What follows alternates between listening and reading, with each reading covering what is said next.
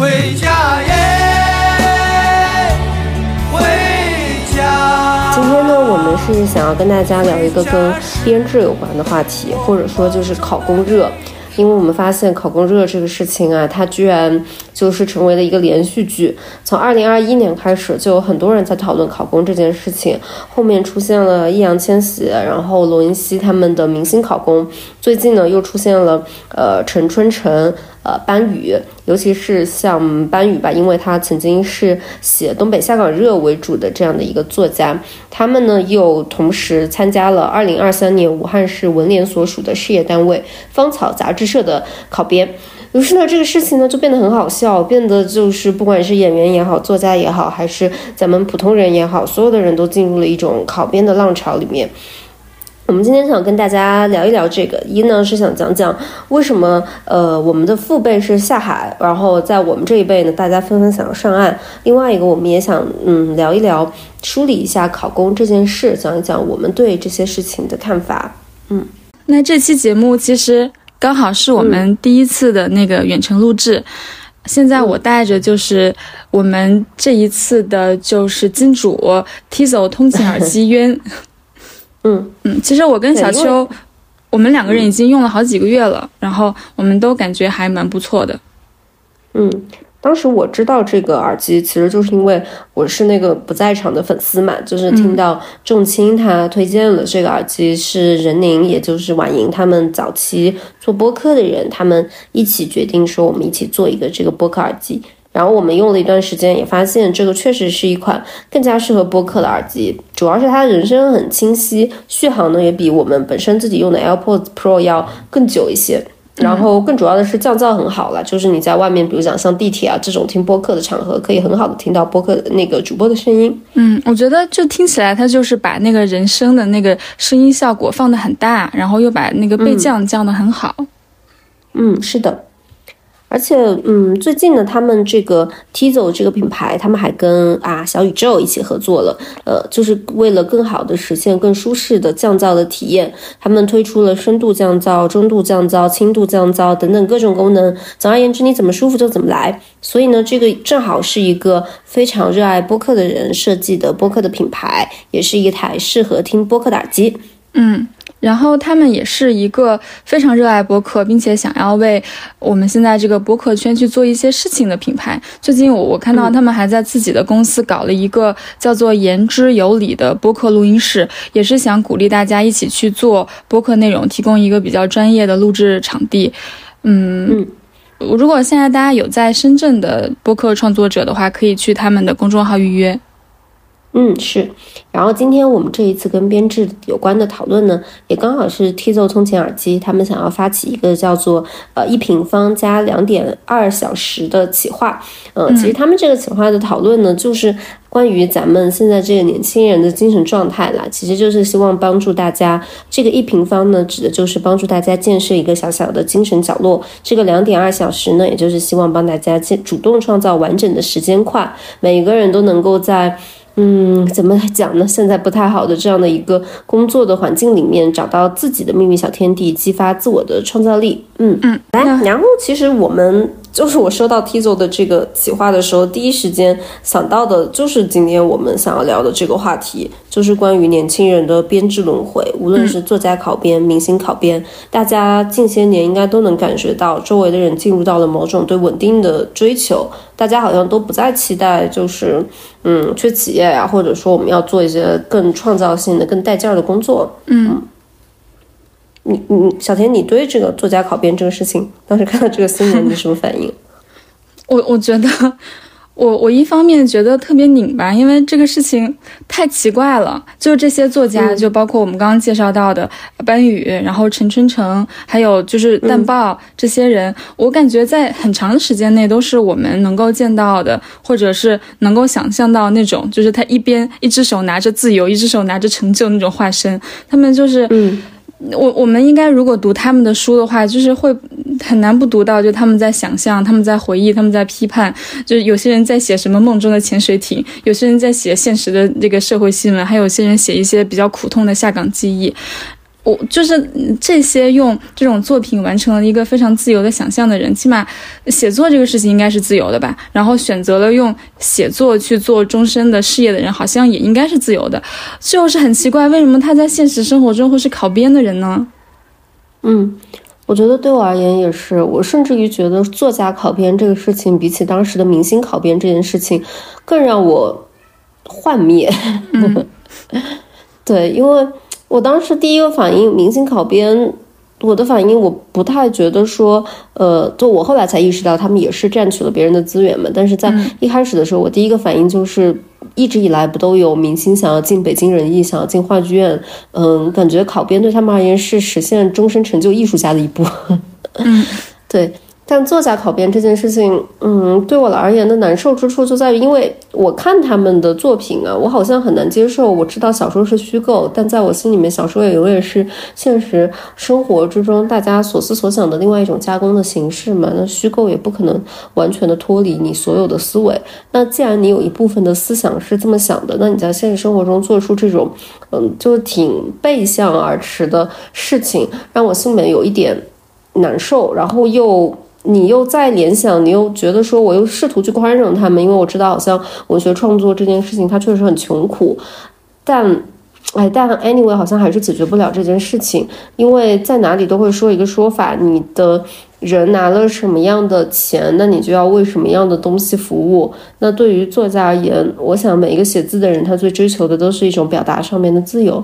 你很难去。谅解或者说完全的去理解，说考编是为了给到他们一份两到三千块钱的工资，然后或者说一份五十多岁、六十多岁之后可以领到的，嗯，养老金，嗯，然后为了这个他们去追求这个东西，然后这一切东西它就是 make sense 的，嗯。我我其实我我当天想这个时候觉得特别拧巴，但我后面想想又觉得就是某种程度去思考它又是合理的。嗯嗯，就是我我在想这个时候，我突然想到，就是孙悟空，他当时就是不想做弼马温，然后去大闹天宫，但是他闹来闹去，他又就是苦苦的走了八十一难，然后最后美美的位列仙班了。嗯，就是 有人之前讲过啊，就是说中国的四大名著里面，除了红楼，其他都是考编的故事。其他的改编本的那个《石头记》，比如说《无头石头记》来看，他那个连宝玉最后其实也是在呃，他从小当然是就是受了这种争取功名的这种教育，然后他最后其实也还是去考了功名，也也是完成了这个实践。然后从这个方面来讲，其实所有的之前的教育，然后我们再往前的所有的文化的推演，好像都嗯。不可避免的走向这一条路，就是所有的文人最后都是要去服务于一种制度的。嗯，然后好像就是某种就是老中基因，就是当你你走不下去的时候，你就去考个编；你当你做的太好的时候，也去考个编，就是两方面都可以去考个编。但是另外一方面，可能也会有另外一个问题，就是他们这么着急的去考编，是不是是不是对他们来说，现在的这种现实的回报不算太好？所以我们就是可以。嗯，就是走到我们下一个问题，编制是嗯创作的多一重保障吗？原来觉得编制是创作的多一重保障，因为我总想说，你不能指望一个吃不饱穿不暖、没有一间自己房间的作家可以写出符合这个时代的创作。嗯嗯，但嗯，可能在如果说真的说我在真实的想法，我在更深入的去想的话，我更不觉得编制是创作的一种保障，因为嗯，首先对于这些作家而言，他们其实在进入一种非常特殊化的编制。我有查了一下这个。嗯，叫什么？武汉呃芳草这个这个这个这个这个作家的这个对对对这个社的一个情况嘛，就是说，如果你要报考他们这个单位的编制的话，你的要求是很高的，就是你得在省级以上的这个刊物进行过发表，然后你的创作。省级以上的刊物其实要求真的很高，你一个文学刊物的话，像你得发在像中山啊、小说界啊、收获啊这种地方，普通的写作爱好者是很难发省级以上的刊物的。你有了这个刊物之后，你还要有呃长多达十万字的，就是高于十万字的这样的正式的出版物。那出版这件事情，它其实是一件有一点门槛的事情，嗯，就是普通人他没有办法随随便便出版，因为你出版的话，你要有版号嘛，然后你还要有，呃，如果你不指望卖，那你就要自己有钱；如果你指望卖，那你就要指望你的内容比较有销路，你要有出版社，然后你要有宣发。对，总之，呃，我发现他这个事情说到底，他其实确实，你想报考这个编制本身，它都是一件非常有。特权的事情，那如果编制是创造的多一重保障的话，我在我心里面，我觉得它更像是一种提供给嗯广义上的写作范写作这个这个爱好者的一种保障吧。比如讲，它是一个写作基金，你可能在什么三十岁以下的青年作者，你只要有一个自己的写作的大纲，但大家都可以申请这样的一个东西，它比较像保障。而编制这个东西，它更像是一种给已经写出来的人多加的一层保护。嗯。我我觉得就是他这个情况，可能在别国和在我国的情况还有点不太一样，好像很少有国家是由这个国家出面去给一些作者成立一个协会，然后这个协会或者这个文联，他们还是一个。嗯，怎么讲呢？是是一种就是国家组织类的存在，是一种从上往下拨款的存在。就是我觉得小邱刚刚讲那种，就是给一些青年作家一些保障，更像是一些比如说 NGO 或者是呃真正的这种呃作家自己呃开始的这种联盟去做的一些事情。从这个角度说，如果真的从这个角度说的话，不管从哪个方面来看，这种加入都。都嗯，我觉得也是为什么大家最近就是看到这个新闻的时候，会内心的那个感受很复杂的原因。嗯，而且我想另外一种复杂也在于，呃，考公现在真的变得太难了。嗯，就是你只要一想到这一个，你你非常难以去对他们就是抱以一种呃写作者很穷，那多一点钱没什么不好的这样的一种宽容吧，因为嗯。哎，其实其实我在今天之前我没有查这些具体的数据之前，我真的没有想到现在的考公已经到了如此的情况。就是就是我的印象还停留在我大学毕业那个时候。嗯嗯。就是我来念一念数据吧。我我今天就是看到的公考的。嗯，目前的这个数据，二零二三年一月七号到八号的这一个，嗯，因为呃疫情嘛，这一期的公务员国家的就是国考，它稍微延期了。然后这一次发布的数据呢，国考计划招录是三点七。一万人，实际的参报的人数是一百五十二点五万人。那参参加考试人数与录用的计划比是四十一比一，而最热的岗位的竞争比达到了六千比一，也就是六千个人竞争一个岗位。你知道这个这个只是国考嘛？因为其实对很多呃地方来言的话，其实是省考，就是它的激烈程度要比国考更加激烈。嗯啊，然后这个省联考上面，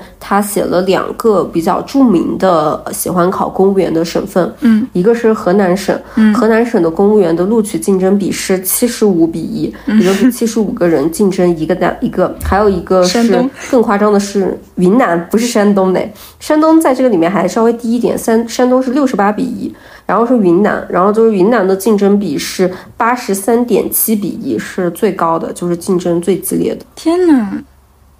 嗯，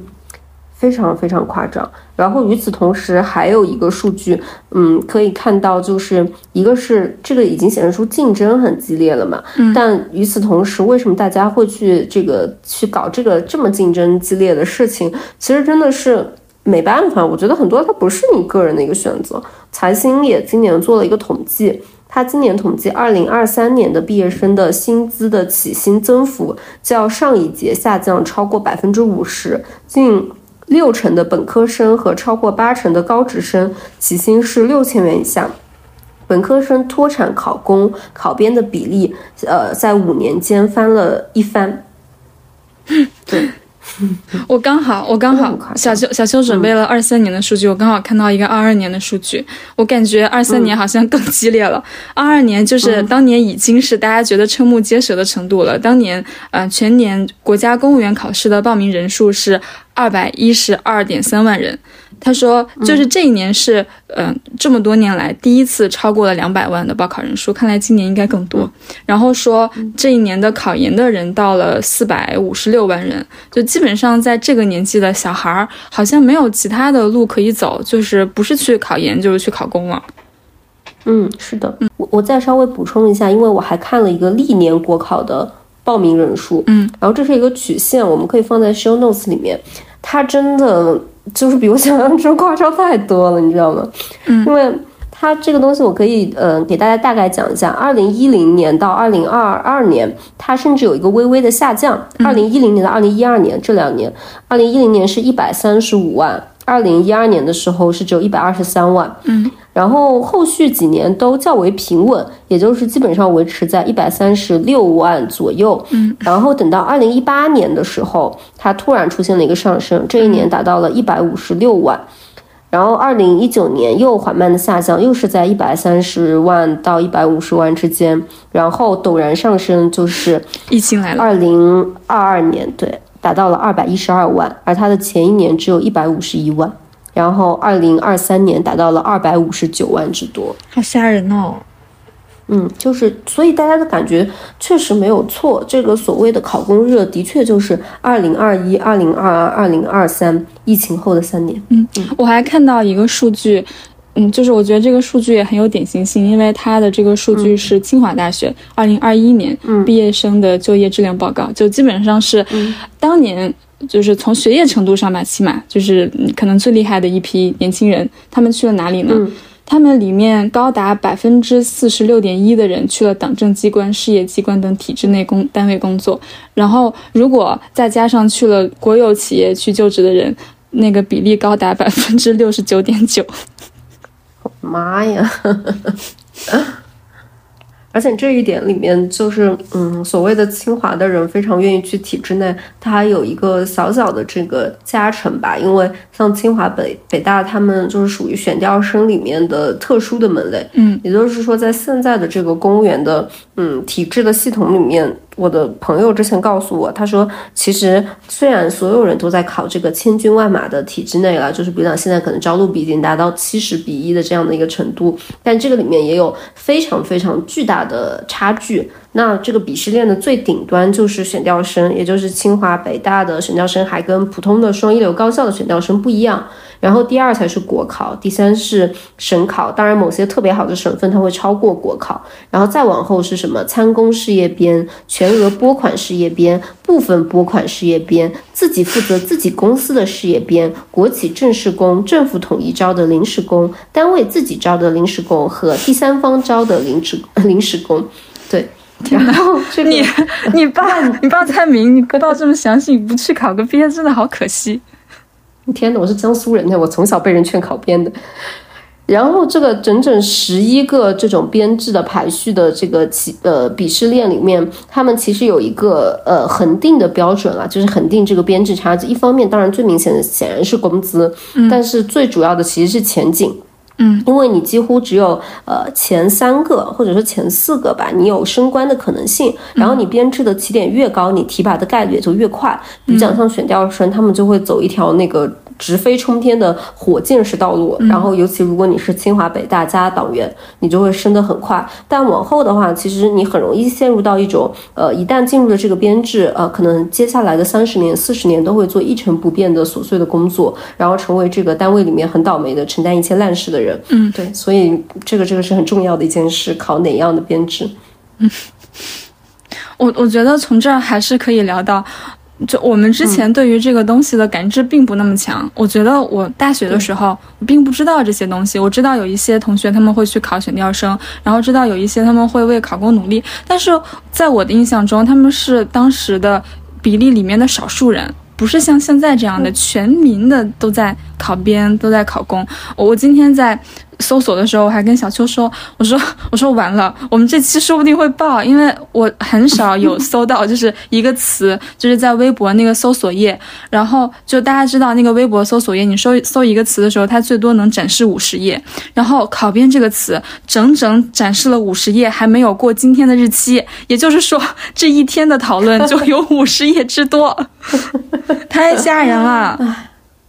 真真的很吓人，真的很吓人。而且我想就是再讲一下我那个，因为因为今年我的学妹就是最后一批我还在大学里面的学妹，嗯她真的疯狂的跟我，嗯，我我觉得她的人生经历就是我眼睁睁的看到的一个年轻人，他毕业之后考到了编制，然后他又被编制所伤害 的这样的一个完整的故事。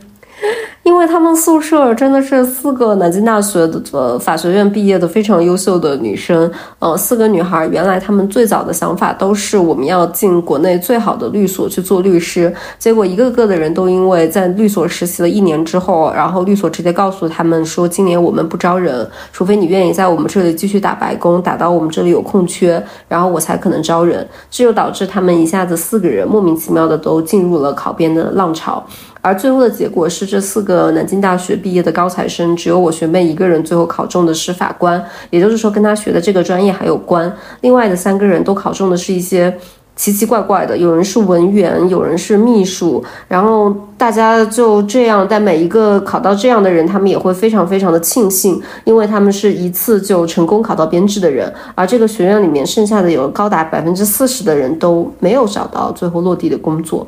然后我说：“那你们那些没找到工作的人怎么办？”他说：“大部分人会选择脱产继续考编。是这样的，不知道这这几年见了多少，就是这种，你你知道之前有那种账号，那种账号就是类似于说星期一去采访大家，然后就把麦克风怼到人家嘴边，问他说你为什么不上班？就是之前去采访的时候，就这样的人还很少，就大家很感兴趣，你知道吗？然后最近 开始采访的时候，发现街上的人好多啊。嗯，是这样。哎呀，总之就是因为我们讲了这么多嘛，我今天在查，以及你跟我讲那个之后，我就去看了微博，我真的恍如隔世，你知道吗？我一直在想一个问题，就是我们那个时候不考编的时候，我们是怎么想象我们以后的未来的呀？我想想，我当时我们大家真的会觉得考编是保底方案，嗯，是的，是吧？嗯，考编是保底方案。我记得那个时候，我们大家真的会说，实在不行我就去考个公务员。嗯我们是师范学校，然后也有一些人会说，实在不行我就去做一个小学老师。但是我更希望，我就算要做老师，我也要去民营的学校，我要去深圳的学校做老师。我我觉得，就那个时候，我我说一点就是稍微虚一点的话，就是我感觉那个时候一切都很新奇，就是真的就是新奇，就就当时的宇宙尽头不是铁饭碗，也不是考编，就是宇宙的尽头就是没有尽头。当时地球是平的呀，嗯就当时生活好有意思，上网也好有意思。然后就大家，我记得当时就是工作不想干就辞职。我记得当时有一个特别火的辞职信上写说：“世界这么大，我想去看看。”现在就是世界这么大，赶紧把我捞上岸吧。嗯，是。哦，你说这个我也想讲，我这两天就是在大理嘛，嗯然后在大理就是很多很多不上班的人嘛，就是大家躺在草地上。我发现一个特别奇怪的现象，就是大理不上班的躺在草地上面的人，他有两种，一种人他特别年纪大，就是他是那种非常标准的北京中产，呃，身材特别好，身上穿着始祖鸟，戴着就是很漂亮的帽子，然后有着两条非常美丽的狗和一个漂亮的老婆。然后还有一种人就是。他从脚从头到脚都写着：从现在开始，我要成为一个嬉皮士，我要在这个草地上度过我的余生，我要从今天早上八点钟一直喝到今天晚上十二点。哎呀这样的人变得越来越珍贵了，已经。嗯，是，反正我觉得是逃到这里的，他们就是脸上有那种特别明显的我我我害怕，是害怕。我觉得以前是闯荡，就是以前我来大理也好，或者说我要去世界的各个角落也好，我是要闯荡，我要看到新奇的世界。我觉得我。呃，不工作没什么大不了的，因为一定会有工作来。我要做的最大的事情是克制我自己，不要去找工作。嗯，而现在完全完全不一样，完全是反过来的。现在你看到，嗯、这里的躺在草地上面年轻人脸上是害怕，大家是逃避。嗯，然后我跟每一个人聊天，他们都会说，我不是。嗯，不想去，就是真的说多厌恶我的工作，而是我很害怕，一旦我开始找工作之后，没有人要我，所以害怕这种强烈的抛弃感。嗯，我感觉就是之前的那种陌生的空气，它不会像现在一样，就是会有一种让你很害怕被吞噬的感觉。当时那种陌生的空气只会让人感到兴奋。是，嗯，当时而且无限这个事情也是，对吧？嗯，以以前我们是觉得自己是生活是有无限的可能，就是我能做很多事，所以我不去考编嘛。就是或者说，我觉得我那个时候的一个反应是，考编我可以留到我年纪大一点的时候再做。嗯，我年轻的时候，我肯定得先先玩一玩。我这么早上这个岸干嘛呢？嗯。我不知道这样说好不好，但我记得当时我还残留着一些记忆，就是，嗯，当时很多人是很鄙视那种生活的，就是所谓的我现在一眼就可以看到我三十年后的生活，大家都争先恐后的想要逃离那种相对来说比较单调的乏味的生活，但现在所有人都拼命的想要往岸上爬，嗯。而且你说这个，我就想起来，当时我跟我妈在我毕业的时候爆发过一场剧烈的争吵。嗯，我妈就是希望我就是早点去考一个公务员，然后我就不愿意去考嘛。然后我就跟她讲，我讲的就是 exactly 你刚刚说的那句话耶。嗯，我说我不想过那种一眼望得到头的生活。我说你们所有人，就是就是因为我们家很多长辈是就是小城市的嘛，小城市你很容易是一个事业单位或者是什么的。我说我不想过就是像我们家三大姑八大姨的那种生活，一辈子就是在我们那个小城市，每天早上去上班，然后下班，然后下班之后就是跟大家就是吃饭、看电视、跳广场舞、打麻将。嗯，我说我不要。你知道，就是今天今天中午，我还在准备这个题的时候，我就是在搜考编，然后我一不小心，真的就是非常巧，我就搜到我们家那边，就是呼和浩特，他们在招那个呃。一个计一个一个计划叫什么基层治理专项，然后这个专项大概给出的 offer 就是，呃，五年之内给你十万的安家费，然后剩下的所有的待遇按照那个事业编这样子来。然后他当时的那个条件是这么写的，就是首先你得是本硕都是双一流，然后同时他在双一流里面就是特别的标出了大概 I don't know 就是比较好的那那七所或者九所学校吧。然后另外。嗯，那还有一条写着说，你需要你的那个生日是在一九九四年十一月二十七号之前之后出生的。然后我看了一下，我几乎就是，就是我如果想要走这条路，我几乎今年就是我最后一年，你知道吗？然后我并不是，我并不是真的想要做这件事情，但是我突然之间对这个事情特别好奇，因为他说的那个所谓就是基层治理什么什么计划。我觉得大概率就是社区或者居委会的这些事情，然后我就想起来，我们那个小区现在每一个小区有一个大群，然后那个大群里面都会拉当当当个大群，就是那个网格员居委会那个那个那个人进来，然后我其实跟那个人交流过，就她是一个我觉得和我年纪没有差多少的一个女孩，然后嗯，从疫情一直到现在，我一直都看她就处在那种就是。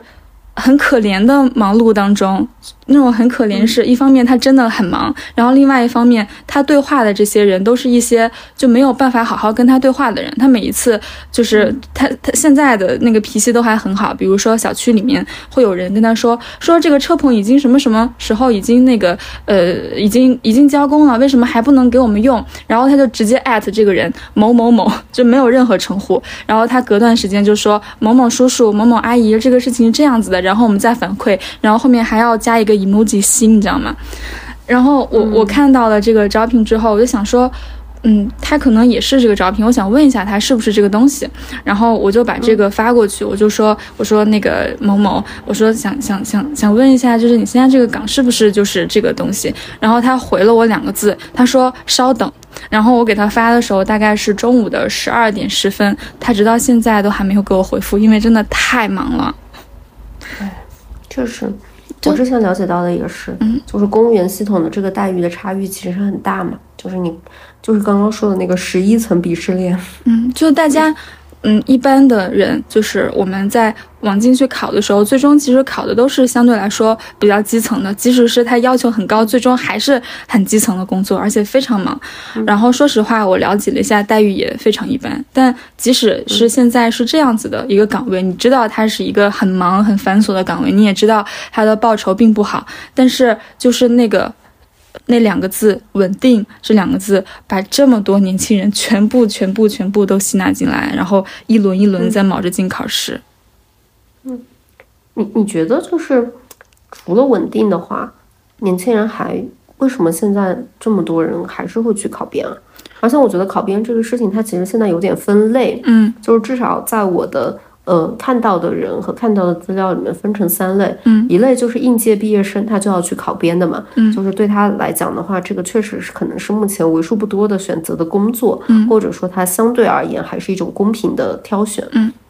然后第二，其实是我们这个年纪的人，嗯。就是工作了一段时间，可能最近遭遇了工作上面的不稳定，比如讲说被裁员，或者说呃觉得这个企业实在是过于的剥削我自己的个人时间，嗯。所以期待说我用考编来转换一种生活，让我的人生的这个后面的几十年好过一点。嗯，然后我觉得好像嗯还有一种选择去考编的人，就是有一种焦虑，就是比如讲他们他们的年纪比我们更大一点，他可能三十二岁、三十三岁、三十四岁，嗯，那再不考的话就会错过公务员的最后的这个底线嘛，就是嗯。大部分岗位都是得三十五岁之前去考，嗯。然后嗯，不管是这个年龄还是不管是职业的发展，可能都意识到说，啊、在我现在的这条路上有点难，并且我有一种年龄的焦虑，所以去考的。嗯嗯，我觉得就是除了大家都是稳定，应该有别的原因吧？我觉得有一个非常重要的原因，就是编制这个事情代表了一种身份，嗯，然后这个身份，可。嗯，这个身份在嗯三线、四线小乡镇里面是非常非常重要的事情。这个身份不仅是你的父母、你的亲戚对的认可，它还拖延到一个比这个更重要的一种认可，就是你在婚恋市场上的认可。嗯就如果就 就可以这样说吗？就是如果一个一个男生他有编制，相当于就是他长了两根 JB；就如果一个女的她有一个编制，相当于她长长了一根 JB。就是他一旦有了编制这件事情，他在嗯县城或者在乡镇嗯，他他在他在他们的那个婚恋市场上就是畅行无阻的。我我觉得你说的是是一个是是对的，就是尤其是相对而言应届生吧，我觉得嗯就没办法的，因为这个确实。但嗯，我自己的观察里面，就是我观察我们我们这种就是考编的人啊，比如讲说，现在像我这个情况，这个遭遇了裁员，然后你得找下一份工作嘛。那我周围有一些类似情况的人，他们会选择去考编。然后那种人，我发现大家有一个统一的想象，这个想象就是我愿称之为他们有一种对体制的信仰，嗯。就是这种信仰，他们就是觉得呃体制就是中国的外企，也就意味着我进入到体制之后，我就会拥有一个 work life balance，创造出我的这种工作和工作、休闲和休闲之间的间隔。嗯。嗯，我会这么说，就是因为我一个朋友直接就跟我讲，他以前也是那种。就是飘飘荡荡的文艺青年嘛，嗯，然后最近去考编了，然后我说你为什么会这样？他说就是因为，嗯，我自己有一个非常强烈的爱好，就是他很喜欢翻译，但是翻译这件事很穷嘛，没有钱。然后以前在做工作的时候，他就觉得这个爱好没有办法继续搞下去。但如果他考到一个编制，那他就可以维持一个比较连贯的上班的体验，就是说这个上班哪怕再烂，那。也就只占到朝九晚五，占到他人生之中的这么这么多小时，然后等到下班之后呢，这个时间就会完全由他自己支配，所以他就会有一个连贯的时间体验，然后在这个下班的时间里面，完全的做出他嗯个人的爱好，嗯。然后嗯，当然了，这是只是他这么想的，然后他去上班之后，这一切就落空了，因为因为他考了一个他们家楼下居委会的工作，在疫情之前，累死他的日子。是确实，嗯，就是完成了这样的快乐的生活吧。就是嗯，白天上班，然后晚上翻译，然后疫情之后一切都被打破了，然后他意识到，嗯，怎么讲呢？没有办法继续下去这个事情。最近他就又非常痛苦，又想辞掉好不容易的体制内的工作，再再出去闯荡。嗯你觉得大家这么喜欢考编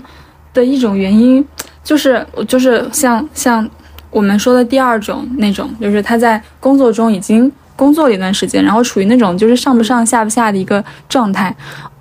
会不会是有一种嗯，就是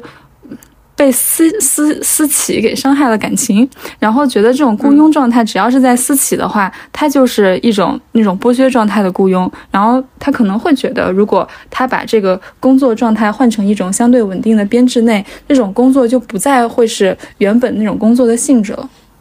嗯，是的。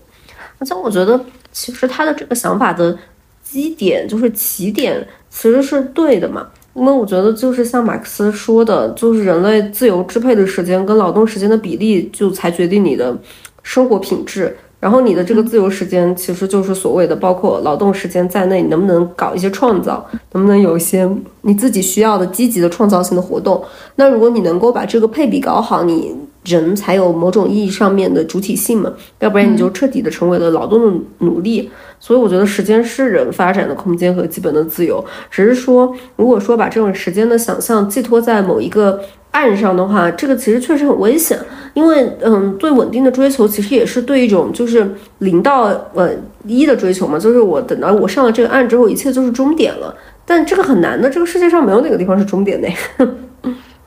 上了这个岸，还有下一个岸。嗯，对，永远都有岸。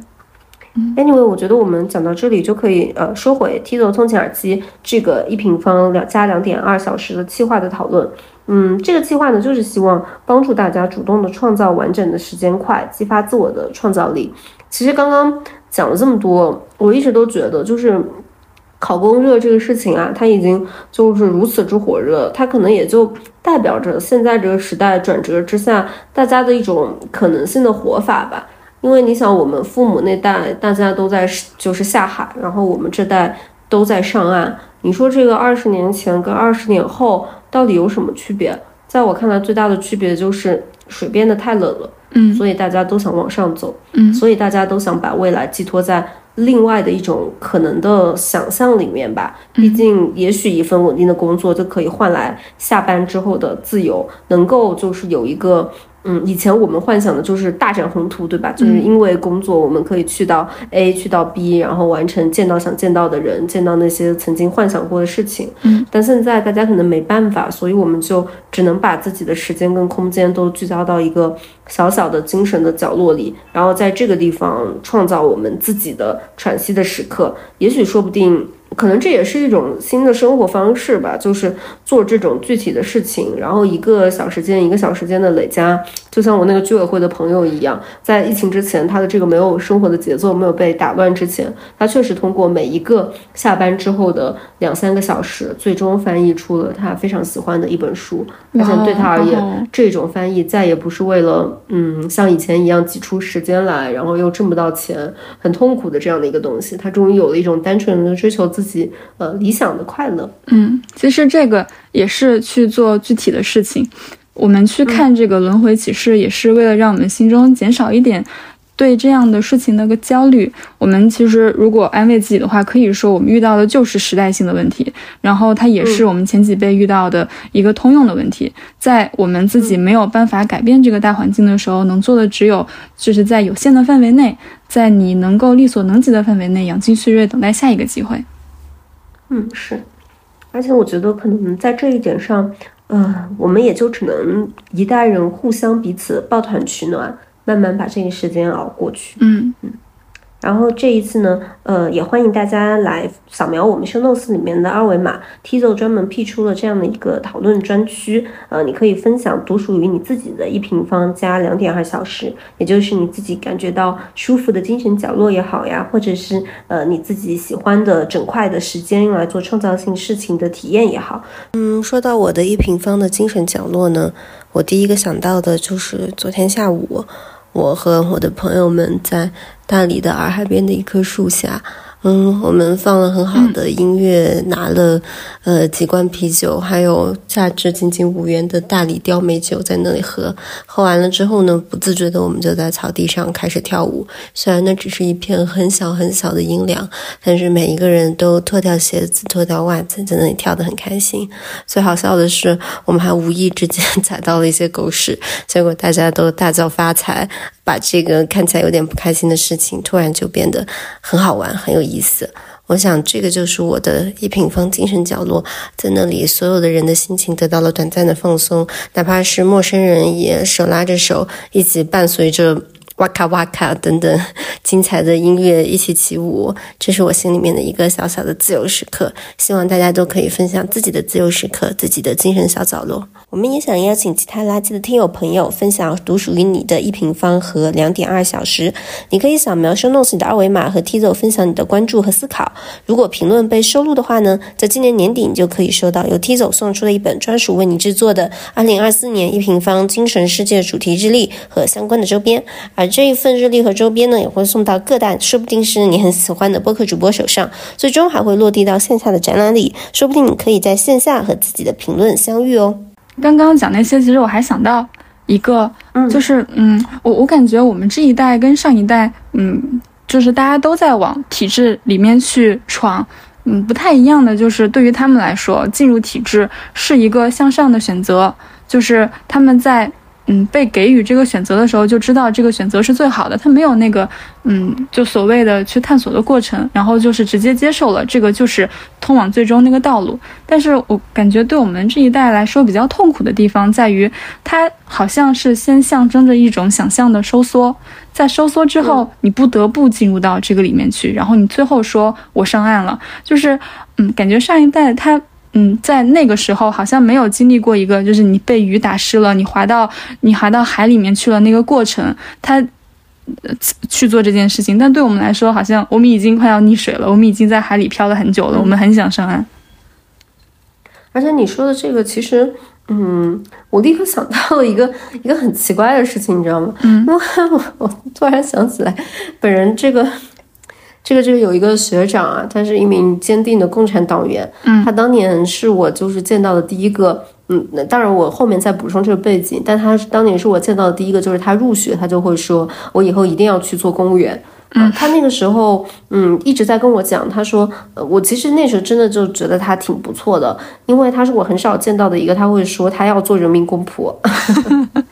他要为人民服务，他觉得就是进入体制内这件事情，考公务员这件事情，呃，是需要，而且而且我也认同了，就是政府当然需要更加优秀的人才，对吧？嗯，你只有进去了之后，才能更好的为人民服务，然后在他认为他体制内的工作是有强烈的。个人发展的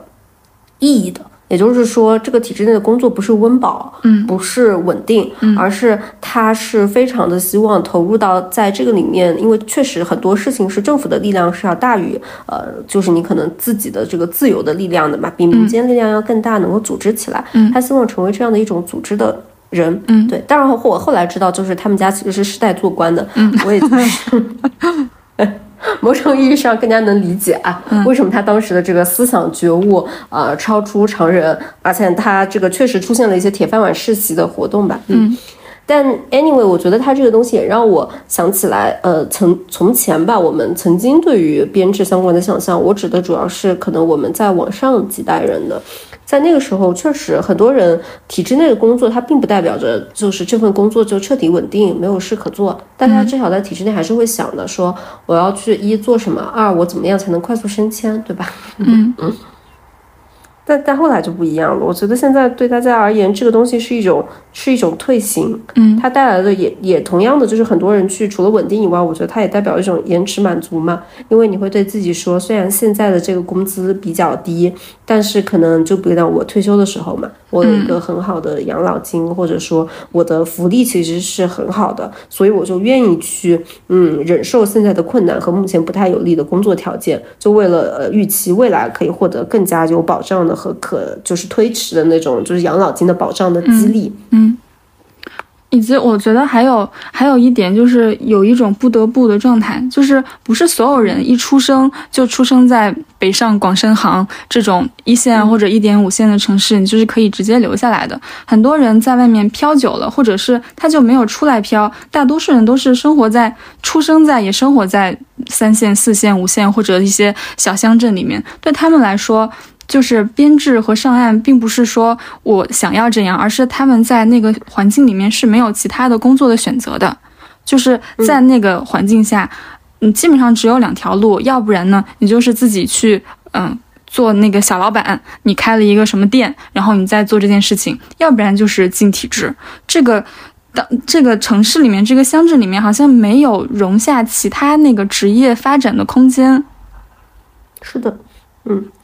我我觉得我可以读，嗯，一段我今天看到的一个论文，他们做了很多的各种各样考编的人的专访嘛，嗯，然后有一个人讲的，我觉得很好，他跟我以前一个朋友跟我讲的话几乎一模一样，嗯，他说，嗯，我们这些人的人生机会可以概括为是低容错率，就是你能做的选择不多，你能错的机会更少。考公对我的认识而言，是一条与低容错率人生最相匹配的路。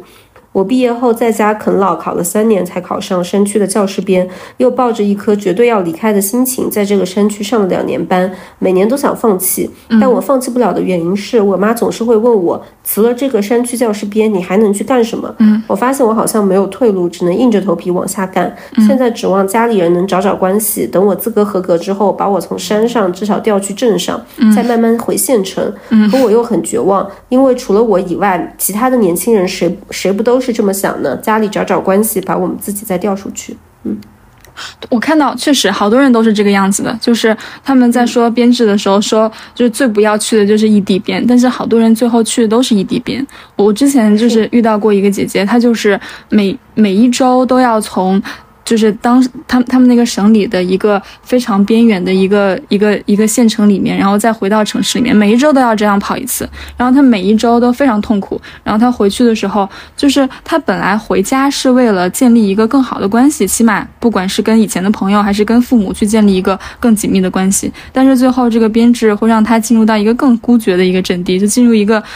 不管什么都很难去联系的一个山村里面，然后在在那个孤绝境地里面，在每周出来就呼一口气，然后再回去。嗯，是，就，哎呀，很痛苦的。我这一次听我在老家的朋友们，他们也是讲，他就跟我讲了两个事情，让我感触很深。他说的第一个事情是。他讲体制内的不好嘛，因为他现在有点痛苦。他说不好的事情就是体制内的同事流动性真的太小了，嗯，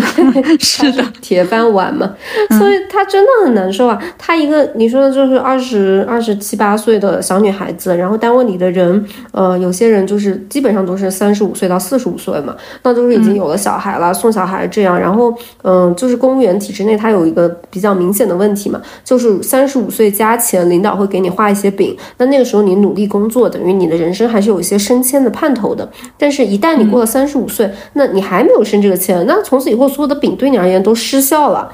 那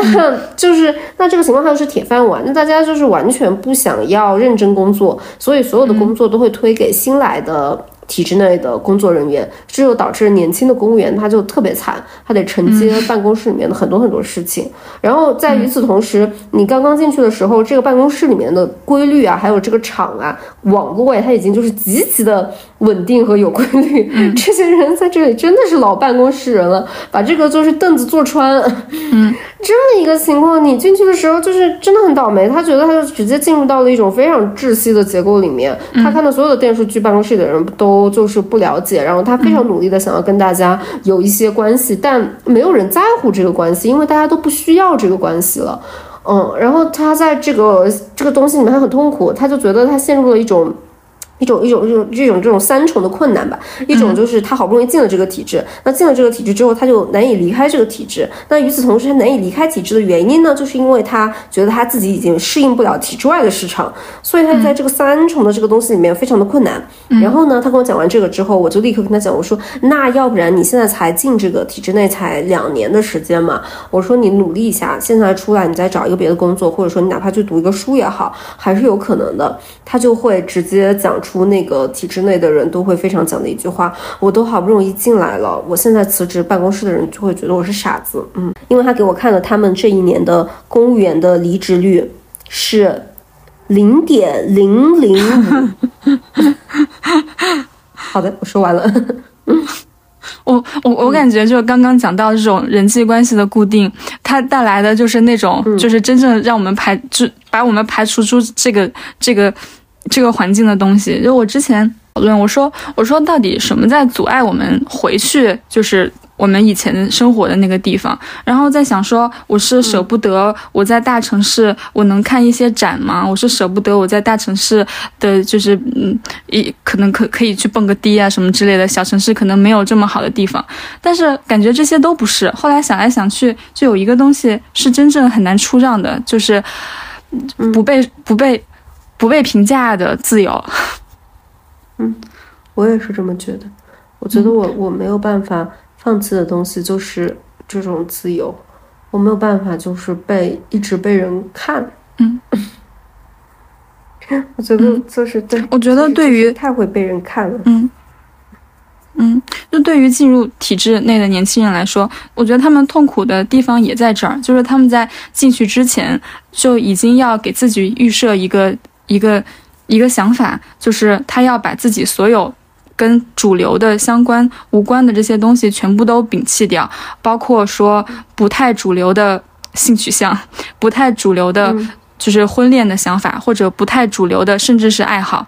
就是在他进去之前，他都已经开始给自己做这个心理准备，说我进去之后，我可能要把这些东西割舍掉，我要真正的投入到一个非常主流的人生当中，然后进入到我下一场这个。我不知道算是人生之路或者人生竞赛里面，但是他在里面往下走，即使给他做了自己给自己做了这么多工作，真正往下走的时候，你你人性当中的那种就是真正的那种萌动啊、好奇啊，或者是你真的想和人交流和和或者你自己真的与众不同的地方，你在这过程中日复一日的，你会发现，要不然你就是。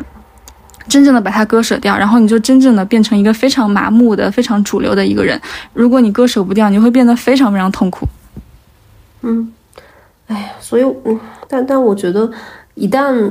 就是现在周围的人，所有的人都在这种叙事里面之后，哎，人就是会慢慢的割舍掉这些东西。这些东西是我们看来珍贵的东西吧。然后，嗯，但如果如果一个环境它总是这样的话，你很难再去说这个东西它再有多重要。哦，我想想，可能这三年来我自己也割舍掉了很多我自己认为很重要的东西，它就一点一点的这样没有了。嗯，哎呀，好难过 呀。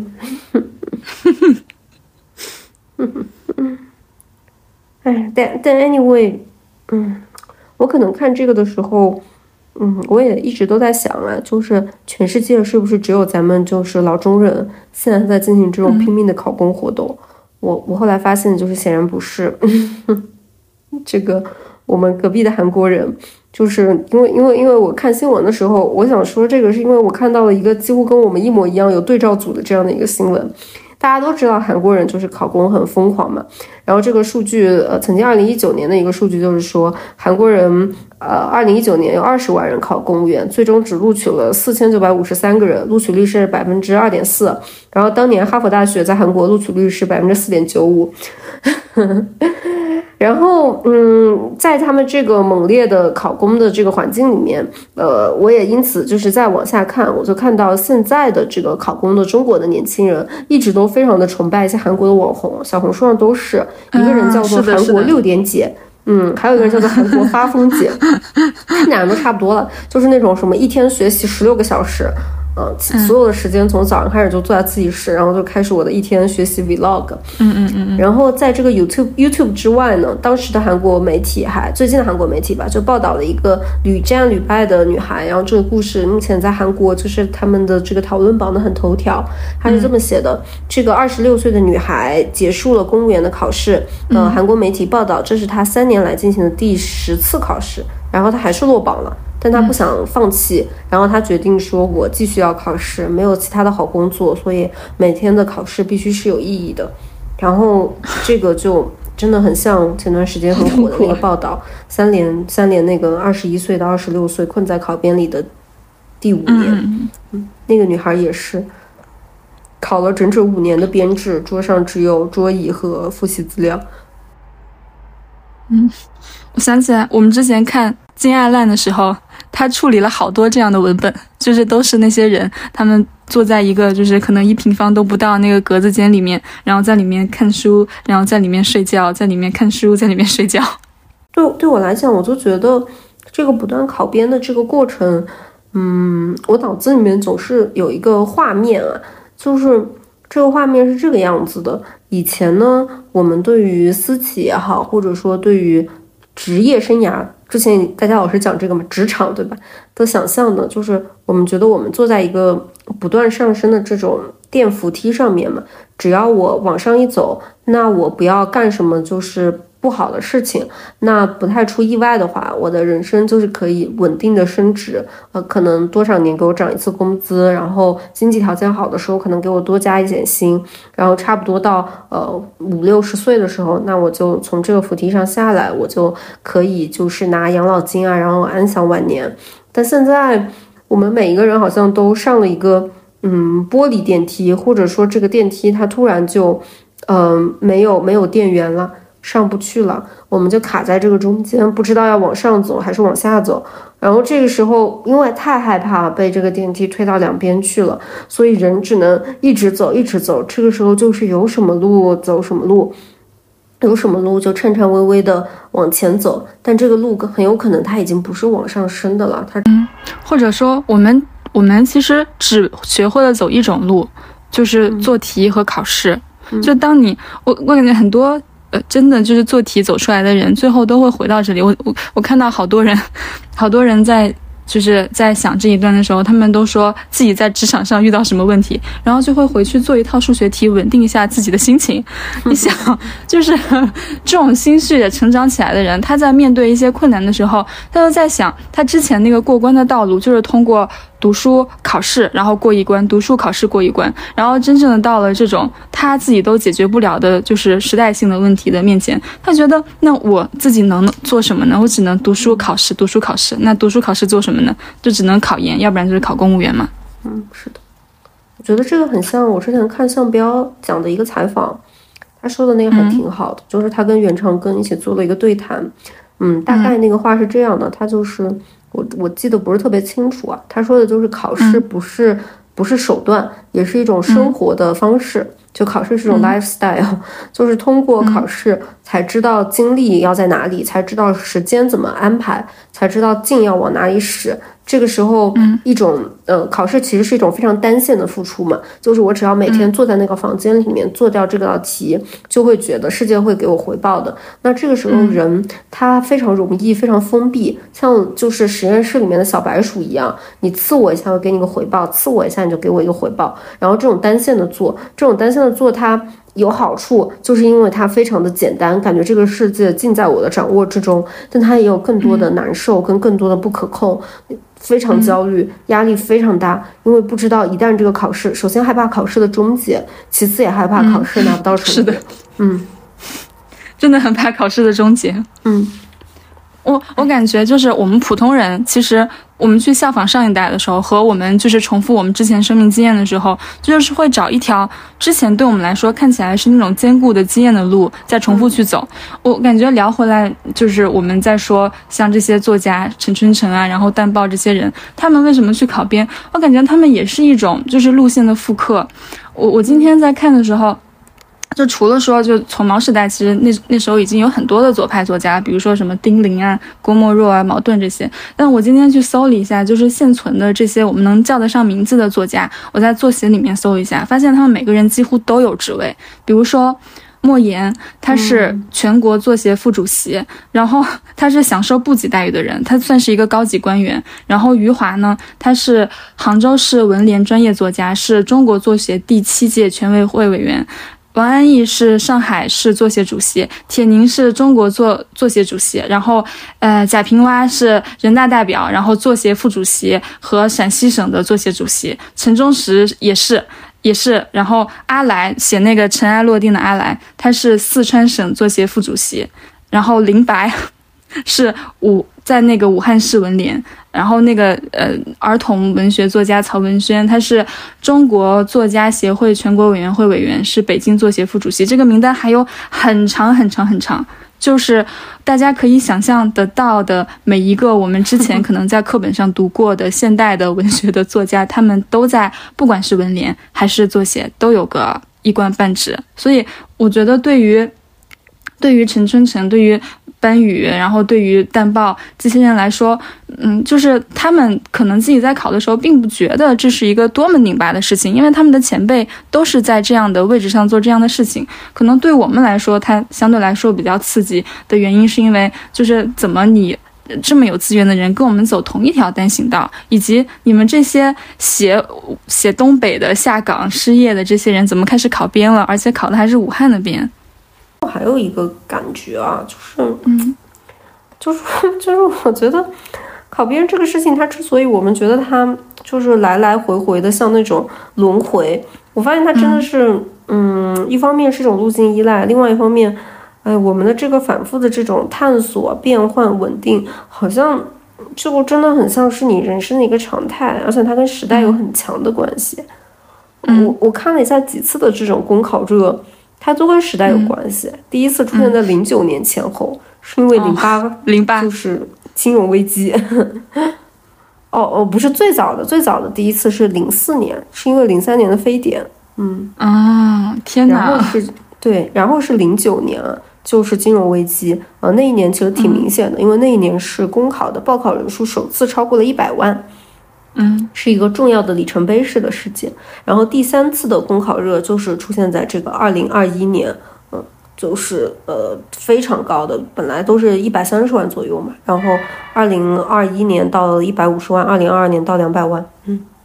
就、嗯就就好吓人啊就是时对时代一不稳定，大家就开始考公，而且卷入的人越来越多。嗯，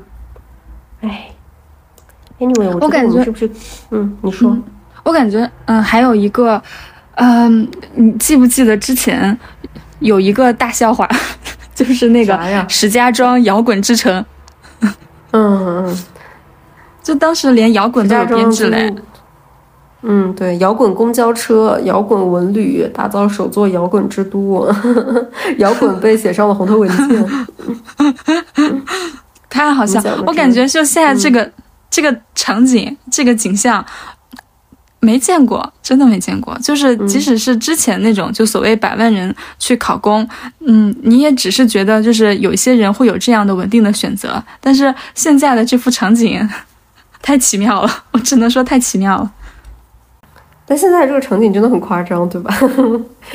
现在的场景，你感觉这个这个路从来没有如此之窄过。其实去上岸去考编还是属于一部分人，就是虽然是已经很主流的这一部分人，就是但还是一部分人。他们起码是首先是有大学学历的人，然后其次他在大学毕业之后是有这样的条件，不管是脱产还是干嘛去做进行这样的一个准备。但我觉得还有另外一部分年轻人，他们可能选择另外一条路，就是去摆摊儿。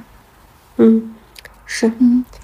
哎，这个事情也是，就是讲到这个话题，其实就是因为我前段时间看到了一条，嗯，就是微博吧，他是这么写的，他就是讲说，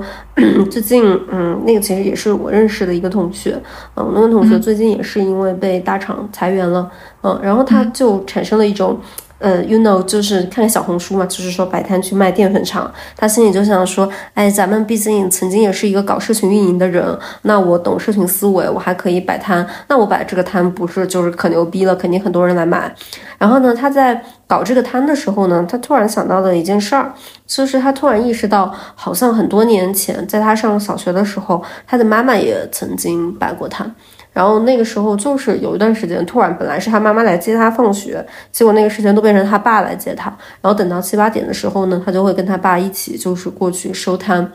然后当他回忆起来这个记忆的时候，他再回去跟家里人沟通，他才发现说这个事情其实就是当时他妈妈非常非常担心，呃，被下岗，就是被辞退，所以他就决定用摆摊这个事情来给自己增加一点安全感。嗯，其实，嗯，我刚刚看到他写的这个东西。也跟他讲了几句，我就觉得真的挺挺挺心酸的吧。这个事情好像真的就是二十年前是这样，二十年后又变成了这样，我们就进入到了这样的一种嗯摆摊的轮回，又又又回到了那个时候，就像现在我们又进入到一种考编制、考公的轮回一样。所以为为什么呀？为什么我们就一直处在这种回旋里面？我觉得我们可能面对的还是不同的问题。嗯嗯，就我我觉得现在的话，我觉得现在的问题，因为我们在这个里面生活，可能我们体感会更明确一点。就是现在的感觉，就是在中间的这部分人的环境越来越差了。嗯，我我我我其实看这个时候，因为最近那个新闻很热嘛，就是郑州的那对买房然后爆雷的夫妇，就他们的房子烂尾了。就他们其实也是来自农村的一对夫妇，就他们的父辈起码是从农村出来的，然后从农村出来之后，可能他们有了一个读读大专的机会，然后两个人又很努力去争升本什么之类的，想要在郑州扎根。但是当这个经济变成了一个所谓的存量市场的时候吧，市场的成功它变成了一个很空的一个承诺，然后原本的那个增长也轮空的时候，中间的人是异常脆弱的，就他们两个。现在的这个状况，他也没有办法真正的回到农村，因为其实从农村里面走出来的人，除非说是荣归农村，就是我有很多钱带回去，然后怎样怎样，不然他不可能真正的就是再回去做一种耕种的那种生活，因为那种回报，说实话，它是更无望的，它比摆摆个淀粉长摊还要无望，这个是最重要的事情。所以，我觉得这些还能够留在这儿的人。他就只能适应。那你你在岸上的话，你就可以去做那个，做那个所谓的上等人。你的身份是坚固的，不至于就是立刻破裂掉，就像是暴雷一样，你后面就是无处可依。那如果你去摆摊的话，你还可以赚一口气活下去。感觉 如果这么说的话，不上岸就摆摊，好像是我们老中的那种 进可攻退可守的状态。我我觉得这个事情。我本身其实其实我原来不是很想明白这个问题，你知道吗？因为我一直在想说为什么，哎呀，因因为其实我就就我以前在这个这个这个这个国外待过一段时间，我真的是非常非常羡慕他们的人生这种错率真的很高。就是大家在三四十岁的时候做各种各样的事情，而且我发现很大的一个事情就是，它确实嘛，最最大的原因是因为社会保障机制好，但是除此以外，他们也有一种真正的轻松的心情。我我觉得就是哪怕你你把我扔到那个社会保障机制下去，我也没办法像他们这样一样，就是自由探索的。就是我的这个心情已经一辈子是一个紧张的心情了。对，但嗯，除了这个以外，我后来仔细想。我我还是就是当时看了向彪写的那个文章，我觉得他讲的这个话确实是非常好。就是可能也许就是我们现在面临的这个问题，未必是呃体制内外哪一种工作更好的问题，而是就是体制内外这工作它可能一样烂，就是因为我们现在这个工作嘛，对吧？因为我们现在他他他写的这个东西是这么写的啊，我朗读一下他的这句话。他说，因为目前现代我们的工作变成了一种固定下来的劳作，体制内和体制外的区别只是，体制内的工作呢是稳定的、僵硬的、低薪酬的工作，而。而体制外的工作呢是没有规则的工作，但相同的是，人没有支配自己时间的自由度，工作也从来没有给我们一种保护感，更没有让人有一种参与感，有一种发挥自己的能量和周围的人一起去创造的感觉。嗯，我觉得他的这个总结很好吧，就是这个总结很好的回答了我们的这个问题，就是为什么不是摆摊就是上岸？为什么我们轮回的想象力如此有限？是因为。我们现在的工作，这个世界上提供的绝大部分的工作，没有给我们足够的发展的时间和与人基本创造的自由，这就导致一旦我们开始工作，我们就感受到了一种被囚禁；一旦我们开始工作，我们就意识到工作只是一种谋生，而从来不是为了创造。反正最最终都是被困在那个笼子里面，不如找一个在岸上的笼子待着。我们最后再聊一个问题吧，嗯，聊一下，嗯，这几年吧。你还有想过就是这个选项吗？考考公务员吗？对，我我觉得我想过哎，就是，我还我还真的有想过，因为因为因为因为曾经就是就是就是我在那个公务员岗位的朋友是非常非常多的，因为是专业的原因，就是我是学中文系的，中文系本身就是考编的那个最为热门的专业嘛。嗯，就是因为我确实看到我有一些朋友在公务员岗位发展很不错呢。我有一个朋友在就是做我们市的那个图书馆的一个，算是算是一个羞羞的馆长啊。他的他的生活还挺快乐的，可以跟本地的人建立一些快乐的联系，然后联系一些文化事业什么的。但是这只是我最早的一种比较完善的想象，但我但我后来就是这最近就是基本上放弃了，因为我觉得嗯，不是我不喜欢稳定。我也挺喜欢稳定的，我觉得那种稳定的就是快乐的小城生活是挺好的。但是我就是我确实是受不了我的日子没有什么变化，而且我也受不了那种嗯挺吓人的人际关系吧。就是虽然你拥有图书馆这样的一个快乐的精神角落，但是你还是得处理很多上级领导的关系，你还是总是得带上一个，就是我是这个这个青年回来的建设家乡的优秀才子，然后我我觉得这样的话，你的你的日子过得挺小的，你得不断的坚定你自己，说我还是那个从前的我，但你自己就是已经被周围的这个环境改变的挺多的了。我我有点受受不了，就是被限制自由这件事。嗯，你嘞？你有想过吗？我也有想过这个问题啦。然后我我我觉得我想到这个问题对我来说刺激最大的那个因素就是他那个年龄限制。我每次只要看到他那个年龄限制刚好限制在我那个年龄左右的时候，我就会产生一种那种我不知道算是那种就是损失厌损失厌恶的那种感觉。我就觉得我得利用一下我这个年纪。再不考编就老啦。对，但是说实话，我我感觉就除了这个，就是我们老中的损失厌恶，就是想把一些东西装在口袋里面之外。其他的那些考虑，我跟你很像。我觉得我最受不了的一个地方，就是我很难，我很难处理这种非常固化的人际关系。我觉得我要三十年都戴着一个同样的面具，然后去完成，一直不断的完成那种设定的想象，然后在这个里面完成他们那个想象。我不知道我自己是不是会幸福，很难幸福。而且，而且，我觉得这个是稳定的，永远都是稳定的另一面嘛。稳定的另一面就是一成不变。那也就意味着你要在这里很稳定，你就不能随随便便的对你的同事掉脸呢。他们他们会一辈子成为你的同事，而且你你你在这个里面，你在就是普通这个企业里面，我觉得很多人在离职的时候的那个离职的首要原因啊，都不是薪资的原因，就是受不了这个人际关系了。就是，但是体制那个人际关系你无法选择，你进去以后，他们就是你这辈子永远的家人。对呀，只有一个办法，除非你自己走上了一条升迁之路，对吧？对呀，不然你那你更要跟家人维护好关系。对啊，很痛苦的，很痛苦的。这个事情我想到，我想到我就不行。一想到就是我的同事永远都是这几个人，要是遇上一些我讨厌的人，which is 很大的可能性，毕竟完蛋，真的很完蛋。而且你你在往上升迁的时候，你遇到的家人会越来越难搞。嗯，是啊。哎呀，好痛苦。不过这个我也能理解，就是呃，之前我朋友跟我讲了一个非常那什么的话，他说，其实你看到的烧香拜佛、迷信、信算命的人，最多的就是公务员。是，因为升迁这条路真的很难，